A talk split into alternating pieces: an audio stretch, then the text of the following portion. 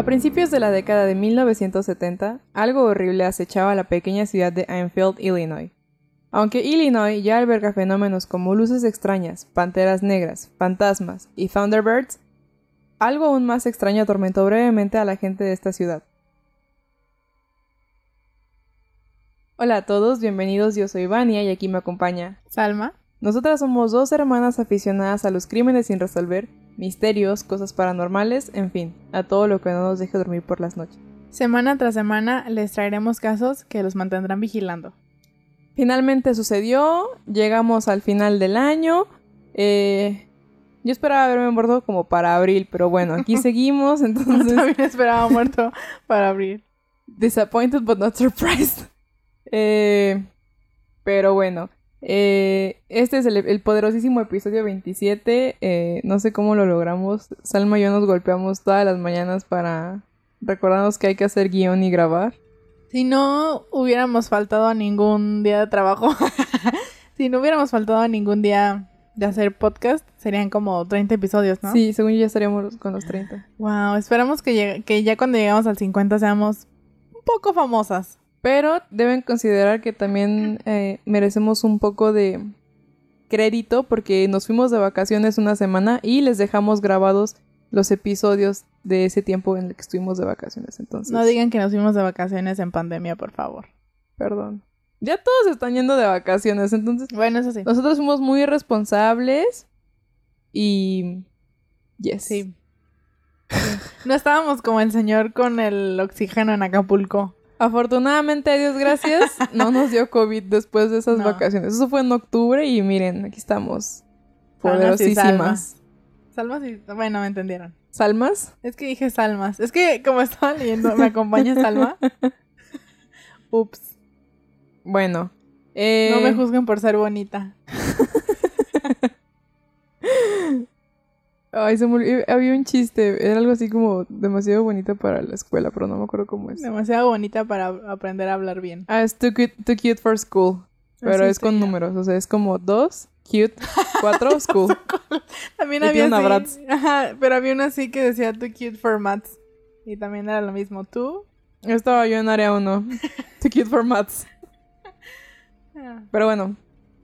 Eh pues solamente les queremos desear que el 2021 sea un poquito mejor. Ojalá mi deseo de Navidad se cumpla y el 31 de diciembre a las 11.59 el COVID desaparezca.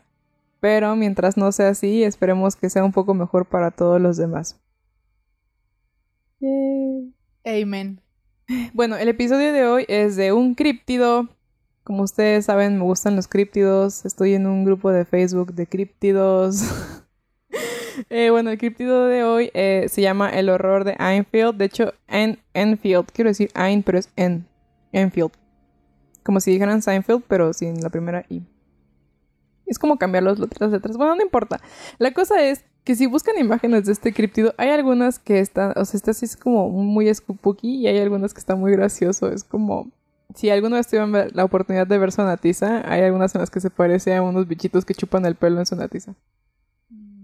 Pero bueno, el horror o terror de Enfield eh, es una de las criaturas más extrañas jamás registradas en la tradición criptozoológica. No creo, creo que he visto criaturas más extrañas como el Tsuchinoko, pero bueno.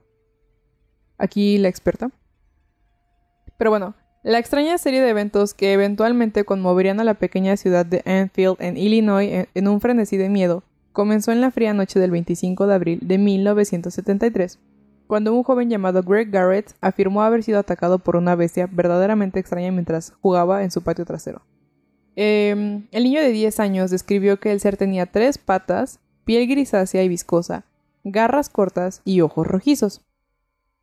Aparentemente, la criatura pisoteó los pies del niño, rompiendo sus zapatillas, sus zapatillas de tenis, en pedazos, además de rasgar su ropa con las garras de los brazos.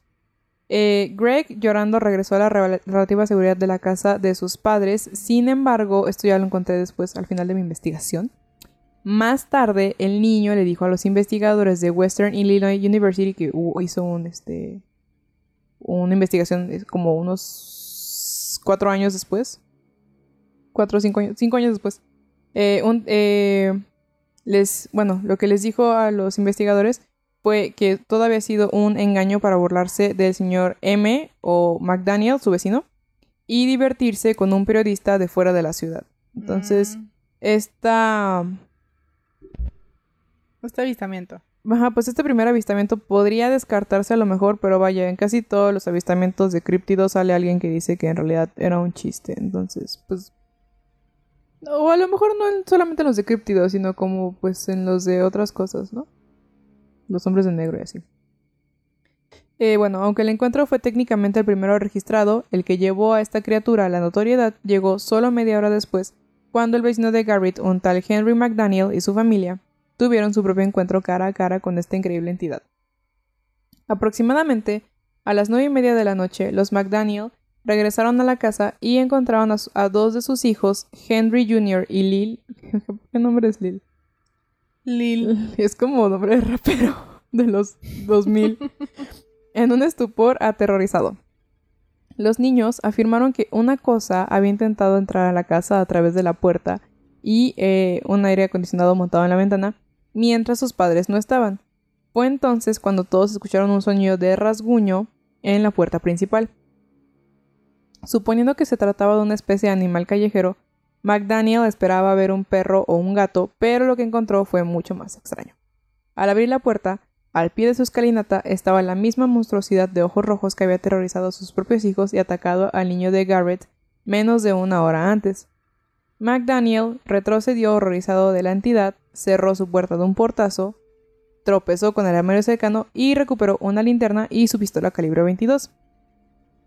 Mientras su familia esperaba, Henry regresó a la puerta y, con la convicción de un hombre decidido a defender a su familia y su hogar, la volvió a abrir, revelando que su primera visión de esta increíble bestia no había sido una alucinación. Más tarde, McDaniel describió a la criatura a la policía. Y cito. Tenía tres patas, un cuer- cuerpo corto, dos pequeños brazos cortos que salían de la zona del pecho y dos ojos rosados tan grandes como linternas. Medía cuatro pies y medio de alto y era de color grisáceo. Estaba tratando de entrar a mi casa. Eh, cambia mucho el relato dependiendo de quién lo leas, pero lo que más encontré era que tenía tres patas. Porque, por ejemplo, si lo buscan en Wikipedia, que vaya. No me pueden juzgar por buscar en Wikipedia porque es un críptido, ¿no? Va a haber una, investigación de, de Harvard. Eh, pero si lo buscas, por ejemplo, en Wikipedia, dice que son cuatro patas y en casi todos los demás lugares de Wikicryptid y así, son tres patas. ¿En serio existe? Ahorita te voy a enseñar la página. Ayer estuve en una página que se llama Wikicryptid o algo así. Y también estuve ahí cuando revisé Mothman e Indrid Cole y así. Parece que... Ese este criptido me suena como una descripción fidedigna de la Chloe. ¿No crees? La es menos violenta. Pero bueno, en realidad no encontré nada como que haya atacado. Aunque Mothman, sea, todo- Mothman tampoco atacó. Bueno, O sea, simplemente quiso entrar como a la casa, ¿no? Y según el niño del primer relato, dijo que sí le rompió como un zapato. Pero es como... Cuando dijiste que quiso entrar a la casa se me figuró esos memes de tlacuaches y mapaches que luego se cambiaron a Mothman y otros críptidos. Y dice, si tú tienes frío, ellos tienen frío, déjanlos entrar. Algo así. Quizás tenía fríocito el, el bichito este. tal vez. Lo único que quería era entrar y todo el mundo pensó que los quería atacar. McDaniel disparó a la criatura cuatro veces y la golpeó de inmediato. Pero en lugar de caer al suelo herida o muerta, la cosa simplemente siseó como un gato montés, así se describe, al asustado propietario. Henry, que había disparado, eh, aseguraba a, cualquier que a cualquiera que preguntara que no había fallado a su presa. Cito, cuando disparé el primer tiro, sé que lo acerté. Luego, por increíble que parezca, McDaniel afirmó que la rareza zoológica se desvaneció en la noche, cubriendo un área aproximadamente de 50 pies en una serie de solo tres saltos asombrosos antes de desaparecer en la maleza a lo largo del terraplén del ferrocarril L y N enfrente de su casa. McDaniel llamó de inmediato a las autoridades locales, pero cuando los policías estatales de Illinois que respondieron a la llamada llegaron al lugar, la única evidencia del encuentro que quedó fueron una serie de rasguños en el revestimiento de la casa y huellas de perro en el patio, lo que hizo que las impresiones fueran tan inusuales que el hecho lo, perdón, lo que hizo que las impresiones fueran tan inusuales fue el hecho de que tenían seis almohadillas para los dedos. Y, lo que es más intrigante, que representaban un animal de tres patas con una huella un poco más pequeña que las otras. Mm, La policía consideró que McDaniel se encontraba racional y sobrio en su informe del incidente. En una entrevista de prensa posterior, McDaniel dijo, cito, si lo encuentran, encontrarán, si lo encuentran, encontrarán. Mm, Ajá, si lo encuentran. Matore. Si lo encuentran, encontrarán más de uno y no será de este planeta, puedo decírselo. Si McDaniel creía que sus encuentros con lo de- desconocido eran cosa del pasado, pronto se daría cuenta de que estaba tristemente equivocado cuando en la víspera del 6 de mayo se despertó sobresaltado en la oscuridad de la noche por el aullido de algunos perros del barrio. Se levantó de la cama, tomó su pistola como cualquier americano y, con lo que debió ser una gran inquietud, abrió la puerta de su casa. Cito. Vi algo moviéndose en las vías del tren y allí estaba. No le disparé ni nada. Comenzó por la vía del tren. No tenía prisa ni nada. O sea, bueno, está raro esta descripción, pero lo que yo encontré era básicamente que el muñequito ese andaba como hurgando, como revisando qué había entre las vías. Lo volví a buscar, yo digo. No fue que, lo- que estuviera. Estaba como. ¿Podemos ser amigos? McDaniel se encargó de llamar a la estación de radio WWKI, lo que llevó a Rick Rainbow, que por cierto, cuando lo estaba investigando, Google me lo quiso traducir como Rick Arcoiris, y eso me dio muchísimo de risa. Eh, a investigar. Entonces, Rainbow y otras tres personas anónimas afirmaron haber visto una entidad gris encorvada de cinco pies de altura acechando afuera de la casa abandonada, una casa abandonada, perdón, no lejos de las casas de Garrett y McDaniel. Estaban revisando una zona junto con tres amigos cuando vieron algo de alrededor de cinco y medio pies de altura, o sea, como que cambia un poquito. Eh, de color gris que se agachó corriendo por el bosque cerca de una casa abandonada, que según se informó estaba cerca de la casa de McDaniel. La entidad se movió con una velocidad antinatural y desapareció rápidamente de la vista de los cuatro hombres. O sea, pues el este Rick Rainbow, Rick Arcoiris y sus otros amigos. Rick Ar- Arcoiris. Suena como un personaje de caricatura. Rick L'Arc-en-Ciel. Aunque no tuvieron un encuentro tan cercano o para el caso tan desgarrador eh, como los anteriores grupos de testigos, Rainbow y su equipo lograron hacer una cosa que los demás no habían hecho y fue grabar en cinta un chillido del monstruo. Entonces, en el momento en el que llega Rainbow empieza a llegar más banda, así eh, cazadores de monstruos y todos los interesados en atrapar al este horror de Enfield. La Salma y la Vania ahí. Ahí andábamos. Ya pronto vamos a ir a visitar a Mothman. Luego de esto, el criptozoólogo Lauren Coleman llega al lugar para investigar las afirmaciones de testigos presenciales, así como la grabación del sonido. Coleman también escuchó el grito inquietante de la criatura mientras buscaba en un área donde los testigos afirmaron haber visto a la cosa. Cito: Viajé a Enfield, entrevisté a los testigos, miré el revestimiento de la casa que el monstruo de Enfield había dañado. Escuché algunos sonidos extraños chirriantes, como de Banshee. Si ubican a los Banshee, son como demonios de la eh, literatura o, bueno, de la cultura irlandesa. Ah. Y me alejé desconcertado. Eh, en la edición de julio del 74 de la revista Fate, Lauren Coleman y Jerome Clark presentaron. presentaron el horror de Enfield en un artículo titulado Swamp Slopes Invade Illinois.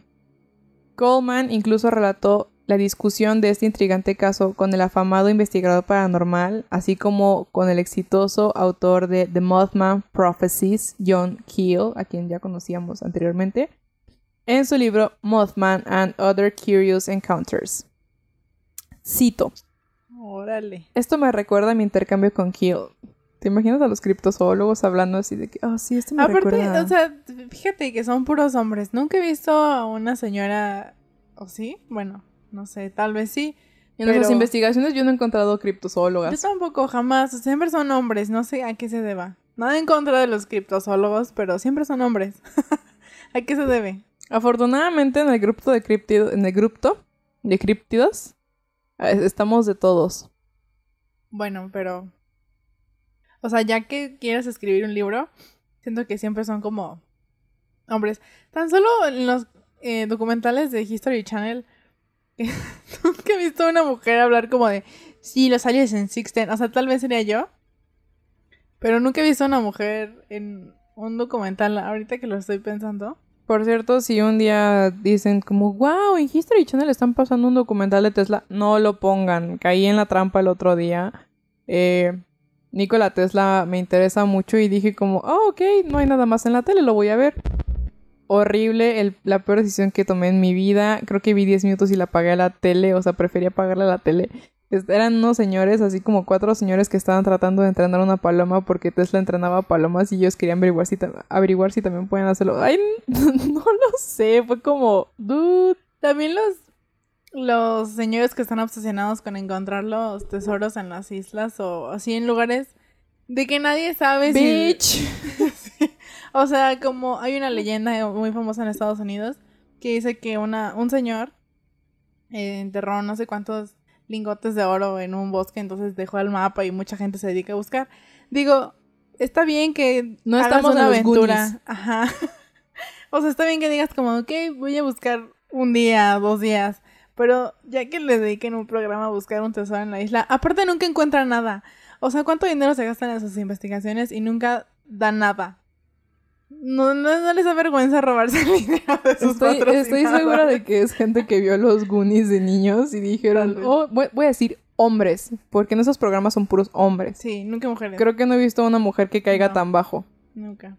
Estoy segura de que son puras personas, puros señores que vieron los Goonies de niños y dijeron como, yo puedo hacer eso. Sí Yo existe. me voy a encontrar un galeón español en Lleno donde de sí. Por cierto, los Goonies muy buena película. Bueno, ya ese era mi comentario. Siempre lo he pensado y lo quería externar hacia el mundo, hacia, hacia el mundo que nos escucha, hacia nuestros cinco radioescuchas. Porque es horrible. No sé si fue con Vania o con quien vi un capítulo o medio capítulo. Y neta, o sea, de que no encontraban nada, o sea, nada, ni, ni una pulsera de oro, nada. Las únicas personas que me interesa que busquen críptidos y fantasmas y tesoros son Shane Mardage y Ryan Vergara. Ryan Vergara, sí. Si alguna vez han visto BuzzFeed Unsolved, saben de lo que hablamos. Si no lo han visto, anímense. Excelente programa. Dos de mis ídolos de YouTube. De YouTube. Del YouTube. Eh, bueno, entonces, a ver, regresando a, Coleman, dijo... Esto me recuerda a mi intercambio con Keel en el 73, cuando estábamos discutiendo los nuevos informes de Illinois de Enfield. Eh, el 25 de abril de 1973, el señor y la señora Henry McDaniel regresaron a su casa y Henry tuvo un encuentro con una cosa que parecía tener tres piernas, y eso todos se lo saben, ya- yada yada. Eh, sí, muy largo. O sea, básicamente lo que hizo Coleman fue describir todo lo que ya hemos estado hablando. Nada más interesante. Años más, tarde, Coleman contrastaría su investigación de Enfield con otra que realizó sobre una criatura legendaria que muchos asumen que también era de origen alienígena. El monstruo con cabeza de melón conocido como el demonio de Dover. Ese también les quiero hablar más tarde. Bueno, no más tarde, sino en otro episodio. Eh, cito. Eh, el Enfield Hor- Horror fue la investigación de mi caso, sin embargo, era muy diferente al demonio de Dover y era más como una situación combinada de canguro fantasma, mono demonio y simio del pantano. Imagínate. Nunca pensé escuchar todas estas palabras juntas en una oración, pero aquí tenemos el canguro fantasma, mono demonio, simio del pantano. No, gracias. Eh, bueno, eh, el, eh, bueno, ya fuera de esto, el alguacil del condado de White, Ron Poshard Jr., estaba tan perturbado por esta repentina afluencia de prensa y buscadores, sin mencionar la alarma que se estaba presentando en los lugareños, que amenazó con encarcelar a McDaniel si no dejaba de incitar al pánico al difundir su historia. Nosotras, cuando incitemos al pánico al hablar de los niños ojos negros. Ay, ojalá que ya me encierren. ¿Cómo nos van a encarcelar? Para empeorar las cosas, los cazadores de monstruos aficionados bien armados Mm. comenzaron a patrullar el área cerca de los avistamientos de las vías del tren LN. Dos días después de que McDaniel fuera entrevistado en la radio local, la prensa local informó que se llamó a la policía para investigar informes de disparos y arrestaron a cinco jóvenes de fuera de la ciudad que habían llegado a Enfield para fotografiar a la criatura. Y estos cinco jóvenes llevaban escopetas y rifles para protección y además afirmaron haber visto a una criatura. El alguacil del condado de White desestimó los informes de esto como una expedición de caza de monstruos, como una exageración, diciendo que los hombres simplemente estaban bebiendo y levantando el infierno, haciendo revueltas. sí, o sea, traduje literalmente eh, Racing Hell, pero es muy gracioso, ¿no?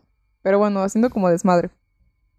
Mencionando al monstruo solo brevemente durante el interrogatorio los hombres fueron acusados de violaciones de casa. Ándele. Estos cinco jóvenes supuestamente tuvieron un encuentro con una criatura idéntica a la que encontraron Garrett y McDaniel, con la adición notable de que describieron a la cosa como peluda. Dos de esos muchachos eran Mike Mogul y Roger Tappy, ambos de Elwood, Indiana, y juraron que habían presenciado como un mono gris se movía repetidamente, perdón, rápidamente entre la maleza. Los hombres descubrieron a la bestia escondida en la maleza y procedieron a abrir fuego contra ella, pero, al igual que en el caso de McDaniel, sus balas no pudieron causar lesiones mortales y el monstruo se le disparado a una velocidad que los testigos supusieron que era muy excesiva de cualquiera que pudiera lograr a un ser humano. Eh, otras investigaciones han sugerido que el monstruo estaba asociado con una serie de avistamientos de ovnis. Todo siempre son con los ovnis. ¿Por qué siempre es así, Bob Esponja? Que supuestamente plagaron la región durante el mismo periodo y aquellos con una inclinación más sobrenatural han afirmado que esta bestia, con sus tendencias a ser agresiva con los humanos y tratar de romper en sus hogares, tiene todas las características de un ataque clásico de demonio. O sea, todo el mundo quiere decir qué es y nadie sabe qué es y por eso es un críptido. Por eso le pusieron a demon, a child, a child. Entre los años de 1941 y 1942, en el tranquilo pueblo de Mount Vermont, a menos de 40 millas de Enfield, hubo una serie similar de encuentros que involucraron a una bestia saltadora anómala que aterrorizó a la población local y que fue supuestamente responsable de numerosas muertes de animales en la región.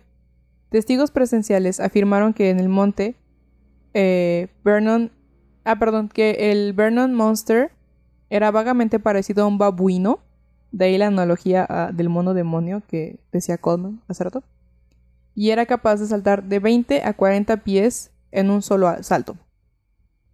Entonces, la pregunta aquí es, ¿Significa esto que este, este monstruito de tres patas aparece cada 30 años? Este bichito, animalito, estoy viendo a mi Furby, se aparece cada 30 años. Eh, si bien no hay relatos confiables de la criatura que proviene del siglo XXI, no se puede descartar por completo la posibilidad de que sea una rareza anatómica dormida que asoma la cabeza de vez en cuando para alimentarse de animales y aterrorizar a los lugareños. Este, ahorita que dijiste lo de 30 años, es como el... Mm, el, demonio de los X-Files. Como siempre quiero sacar a relucir los X-Files. Pero bueno, hay un capítulo, no me acuerdo exactamente bien bien del capítulo, pero es un señor que se dedica como a matar, ¿no? O sea, mata a ciertas personas y entonces descubren que es un asesino. Bueno, como un demonio que duerme eh, 30 años o sí, ¿no? sí, como 30 años. Y pues obviamente, este, se despierta y mata a, ciertas, a cierto número de personas y luego se vuelve a dormir. Entonces, van a su guarida y ya como que medio lo capturan, pero creo que... De hecho, sí... Sí lo capturan, ¿no? Y creo que lo encarcelan. Es que iba a decir, no, no iba a ser spoiler, pero ok, sí. Sí, según yo sí lo capturan, lo capturan y lo encarcelan. Es como, a lo mejor es ese demonio. ¿Qué sabía Rick Carter de... ¿Qué se llama Rick Carter? Nick Carter, ¿no? Nick. ¿No es Rick? Bueno, Carter el creador de los X-Files de esto. Vamos a buscarlo. Eh, y ya, pues, para acabar con, con la historia de este bicho hasta ahora, porque no encontré nada reciente. En 1978, investigadores de la Western Illinois University, encabezados por David L. Miller, investigaron y analizaron el incidente y lo publicaron como un estudio de caso de contagio social. Los investigadores encontraron que no había más de tres informes de primera mano que posteriormente habían sido exagerados por las noticias y los chismes locales en una epidemia. Según el estudio, cito, en esta área del sur de Illinois no es descabellado asumir que el señor M o el equipo de noticias de la radio habían visto un animal.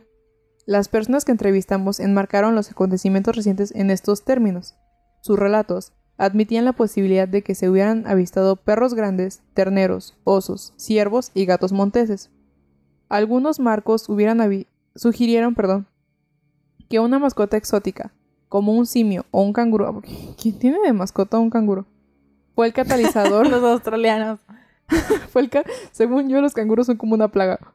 Ay. Una, una vez leí que alguien, alguien de mi época de Tumblr, una vez leí que alguien dijo que que se le olvidaba que los canguros eran como una plaga en su casa, porque el chavo tomó una foto de su patio y hay como 10 canguritos así sentados. Ah. Eh, bueno, que uno de sus similares fue el cazador de los informes de monstruos. El catalizador, perdón. Finalmente, algunas personas sugirieron contacto, que el señor M tenía una imaginación notoriamente hiperactiva y que probablemente había estado disparando a las sombras. En cualquier caso, Entrevistamos solo a una persona que estuvo de acuerdo con la afirmación del señor M de que efectivamente había visto un monstruo del espacio exterior. Killer Clowns from Outer Space. Quiero volverla a ver.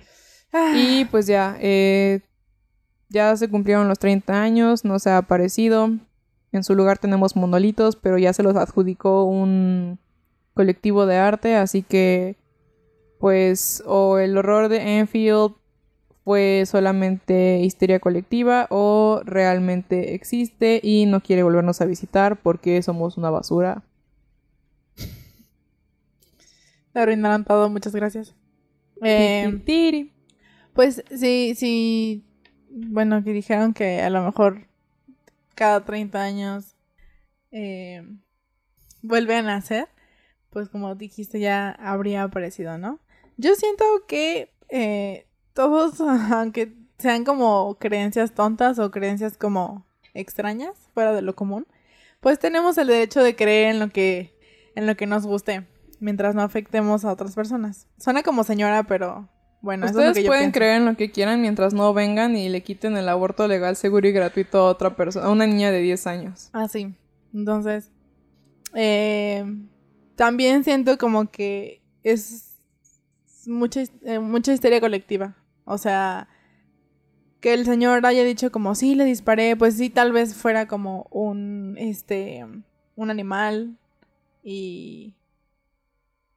Ya no sé en qué creer, porque de repente tuercen tanto las historias, o sea, ni siquiera los, como, los informes policíacos pueden tener como... Mm, ¿Cómo se dice? Veracidad. Ajá, veracidad. Que no sé qué, no sé qué creer, pero de lo que sí estoy segura y de lo que sí creo es que pues no conocemos a todas las criaturas en este mundo y tampoco puedo asegurar como ah, no, no existe, pero tampoco puedo asegurar que existe. Entonces... Me gusta creer que no somos tan importantes como para ser los únicos existiendo sobre esta tierra. Es como Mothman y como todos los críptidos. El chiste de esto es saber o poder como tener esta ventana a decir como pues no sé si existe o no sé si no exista porque no tenemos las pruebas suficientes para decir que sí existe, ni tampoco tenemos las pruebas suficientes para decir que no existe. Entonces, eso es como el chiste de los criptidos y siento que por eso mucha gente le gustan mucho, porque estás como cazándolos y estás como viendo las pruebas, ¿no? Creo que en el Valle del Señor hay mucho más de lo que podemos entender o de lo que estamos dispuestos a entender. ¿Qué más me gustaría que de verdad existieran estas cosas? No estoy diciendo como si existen o no existen, o sea, estoy abierta a cualquier posibilidad. Y qué cool, ¿no? Que un día finalmente Mothman me lleve y me coma. Aquí estoy esperando. Eh, antes de que termine este episodio, les quiero decir, ¿les interesaría que les contara historias de Furbis? Es que tengo guardado por ahí un espacio de Reddit de historias de Furbis y me acabo de comprar uno en 20 pesos. Está bien bonito. Le puse Armandito en honor a Armando Mendoza. a mí se me interesaría escuchar historias de Furbis. Yo me acuerdo, ya saliéndome mucho, pero ahorita regreso como siempre, a este tema. Yo me acuerdo que en una cena que mis papás tuvieron con amigos, cuando vivíamos en el Distrito Federal y teníamos amigos, estaban hablando como de, este, de cosas de terror y cosas así como de mello. Como Siempre pasa. Sí, siempre. Creo que, No sé si en México se hace mucho o en todo el mundo, pero bueno, al menos como que entre nosotros siempre había como, ay, fíjate que me pasó esto. Entonces, una vez me acuerdo perfectamente que estaban hablando de los pitufos, ¿te acuerdas? No me acuerdo. Bueno, ustedes ubican que, no sé de qué año sea, son de los ochentas, ¿no? Según yo. Según yo son de los sesentas. Bueno, no importa, o sea, a nosotros no nos tocaron, bueno, siento que a nosotros, o por lo menos a mí no me tocó tanto ver a los pitufos, pero en algún momento fueron muy populares y había muchos juguetes y muchos peluches y así. Entonces, mis papás y los, los señores, sus amigos, estaban hablando de los pitufos y cómo, o sea, de cómo había historias como de que se movían o así y me daban mucho miedo y siempre que veía los pitufos me daban miedo porque me acordaba de eso y no sé si exista como bueno, como ya dijiste, ¿no? De que hay de Furbis, pero no sé si exista de los pitufos. Del 58 son los pitufos. ¿Qué? Y yo de las 80. Eh, pues es que hay de Furbis, hay otros de... Miedo. O sea, he encontrado varios. También De he las encontrado de ositos. De las Cabbage Patch, qué miedo. Salma tenía una Cabbage Patch. Y me acuerdo... Pues ya ven que toda la gente, incluso cuando no había internet, toda la gente decía que todo era del diablo. Que si Pokémon Sí. era del diablo, que el Harry Potter, los Furbis. A mí me gustaban mucho los Furbis de niña y me dieron miedo un tiempo por eso que decían que eran Los del diablo y así. Los trolls, dijeron Cabbage Patch. ajá. Pero al final, pues solamente son juguetes. O sea, yo entiendo que hay cosas como muy malas en este mundo. O sea, como, no sé, los mensajes subliminales y así. Pero no creo tanto en los juguetes con propaganda. A lo mejor en los casimeritos sí creo, porque son, esos son demasiado obvios que son como propaganda pro vida y así. Pero bueno. Salma tiene una Cabbage Patch muy bonita y entonces una tía eh, una vez nos dijo así de que no, es que es el sello del diablo, que no sé qué cosa. O sea, algo súper creepy que decirle a un niño de 5 años. Qué Salmita. sí.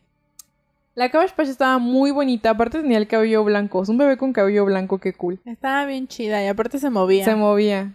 Y pues ya, o sea, le dijeron eso y yo solamente, o sea, para mí el hecho de que tuviera su sellito era como el sello del huevo, ¿no? Como que, no sé, era como decir que pertenecía a familia. O sea, yo entiendo que a Pues- veces seamos como muy conspiracionistas, pero creo que involucrar a tus hijos en ese tipo de conspiraciones, pues a lo mejor solamente los asusta, ¿no? O sea, está bien, nada más le dices como, ah, sí, el sellito es de, la, de ahí de, de la fábrica y ya pertenece a una familia.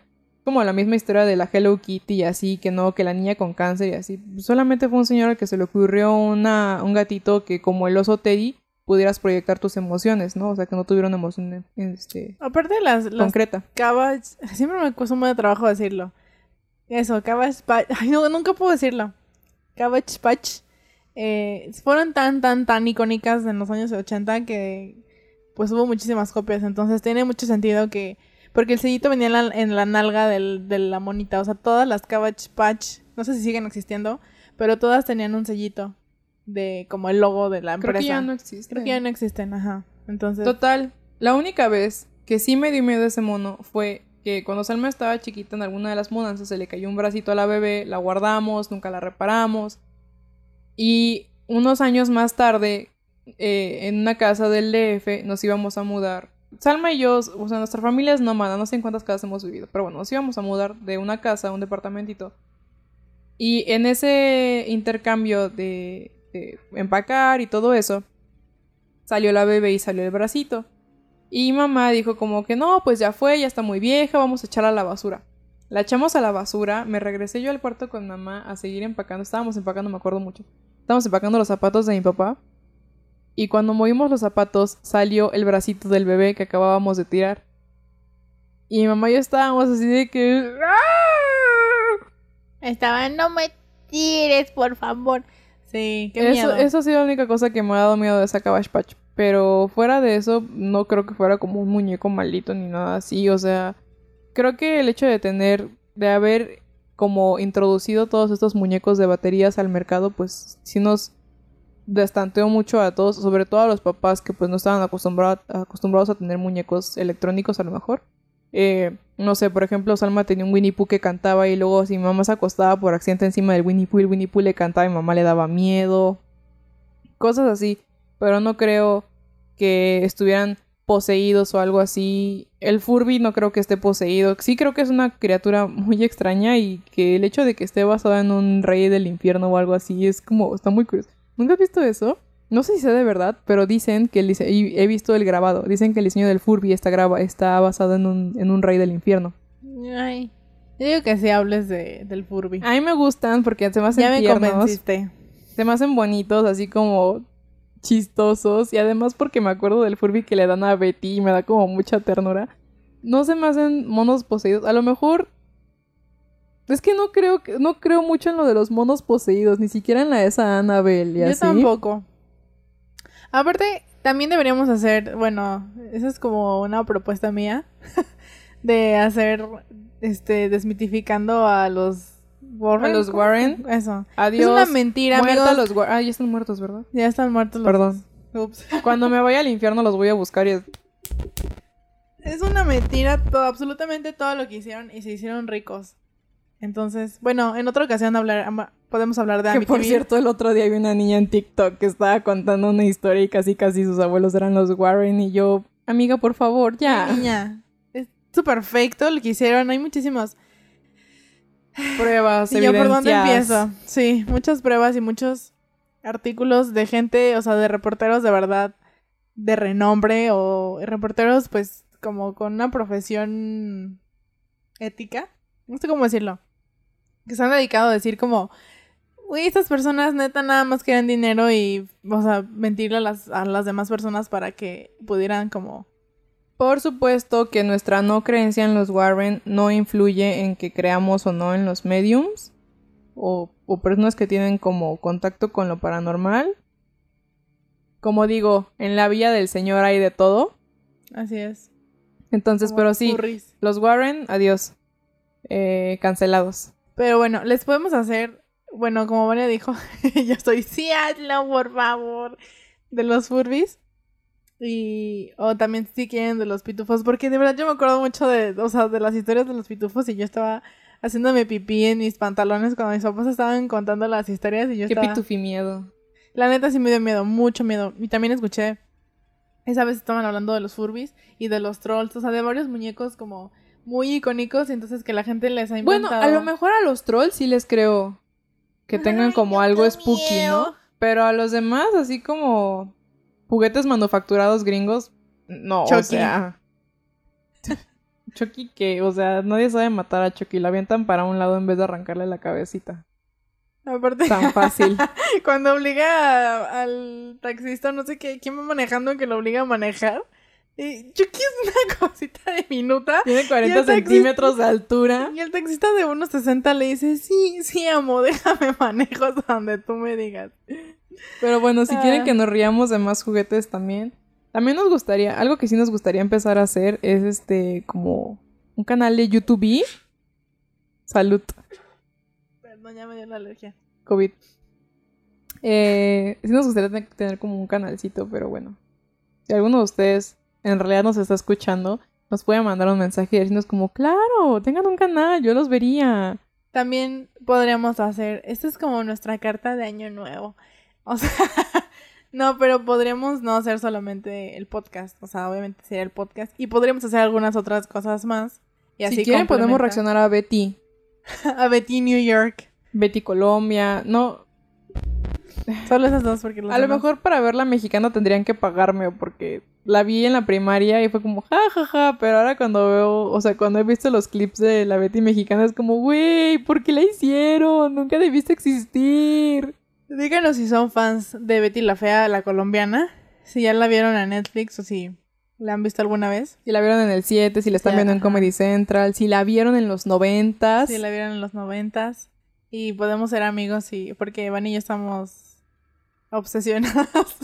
es que la vimos y nos gustó mucho. Está muy bien muy hecha. bonita. Y aparte, o sea, todo, todo está muy bien hecho. Y, y no sé, no se nota que es tanto una novela, está, está muy chida. Pero bueno, concluyendo. Ya nos desviamos mucho ¿Cómo del tema. Pero bueno, terminando con el horror de Anfield, si existe o no existe, nunca lo sabremos. Eh, tengan sus ojitos abiertos, qué tal que se les aparece a ustedes. No dejen que se coman las croquetas de sus perros. No dejen a sus perros afuera de su casa, hace mucho frío, por favor, por el amor de Dios. Sí, el demonio de Enfield puede estar afuera porque, digo, es un, Es un demonio. Pero sus perros, si los tienen afuera, por favor, métanlos y pónganles un suéter.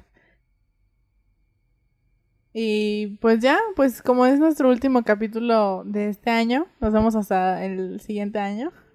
Hace un año que no nos Hace un vemos. No nos siguiente el vamos año a decir, pasado. El año pasado. El siguiente capítulo lo vamos a decir. Pero bueno, les deseamos que pasen un feliz año nuevo eh, seguros en su casa. Eh, Por favor, todos estamos en semáforo rojo. Por lo que más quieran, no salgan. Protéjanse mucho. eh, yo sé que es muy fácil caer en la creencia de que esto es un invento y que George Soros o Bill Gates están financiando todo esto. Mm, O sea, como no veo como el punto. ¿Qué, ¿Qué más quisiera que ya nos fuéramos a acabar como sociedad, como humanidad? Pero bueno, no es tan fácil. Este, no se echen esas maromas mentales y no se crean todo lo que ven en el internet y mm, pues nada, cuídense mucho, cuiden a sus familias eh, y pues no solamente entre ustedes y sus familias, ¿no? O sea, yo creo que empezar por cuidarnos nosotros mismos hace una cadenita que, que cuidamos a, a nuestra propia comunidad, o sea, a nuestros vecinos o a nuestros compañeros del trabajo o a la escuela. Entonces, pues sean lo más responsables que puedan. Tomen con responsabilidad. La neta, si se van a meter un pasón por el 2020, yo también lo haría. O sea, fue un año terrible. Nos la pasamos todo el tiempo encerrados y sinceramente no recuerdo muchas cosas que haya hecho este año. Creo que última vez fue al- que fui al cine fue en Cine en La enero. Mina. Es que yo todavía fui al Cine La Mina en febrero. Yo creo que fui en enero y ya fue la... O sea, de que creo que solamente fui una vez al, al cine este año, neta. Entonces, pues sí, extraño, extraño los cines, extraño los bares, extraño los restaurantes. Así que yo creo que entre más rápido nos pongamos las pilas y nos caiga el 20 de que, pues esto es de todos, más rápido se va a ir este maravilloso bicho llamado COVID. Ya Que- viene la vacuna. Que ya no le vamos a decir coronavirus porque la única corona la tiene Jesucristo. Entonces, virus. Eh, pero bueno, eh, por favor, lávense sus manitas, usen su cubrebocas, tómense la temperatura en la frente, no saben, me da Sí, sarna y si de ver a la gente que se la alguien toma en la está mano. tomando en el súper en la mano, díganle a la persona que está ahí paradita en, en el termómetro que le diga, una vez me acerqué con un señor, un oficial, y le dije, señor, dígale a la gente que se tome la temperatura en Que la por cierto, yo frente". al día siguiente de que le dijiste eso, volví a entrar a ese súper y el señor los estaba dejando que se la tomaran en la uña. Mm, No, hombre, no funcionó mi regaño. Tómense la temperatura en la frente. Y si pueden decirle a los demás que se la tomen en la frente, háganlo, porque neta, o sea, hay gente que se la toma en un dedo y ya piensa que con eso. Es súper importante y pues no es, a lo mejor sí es algo de educación, pero no, no creo que vaya tanto de la mano como del- de la clase social y la educación, porque en Cancún vi a un señor que no se veía que le faltara la educación y se la tomó en la mano. Entonces, pues traten ustedes de, de incentivar eso en sus conocidos y que ellos vayan haciendo esa cadenita, o esa educación. Y pues nada, tómense la temperatura en la frente, lávense bien las manos, guarden su sana distancia, usen cubrebocas y permanezcan observando.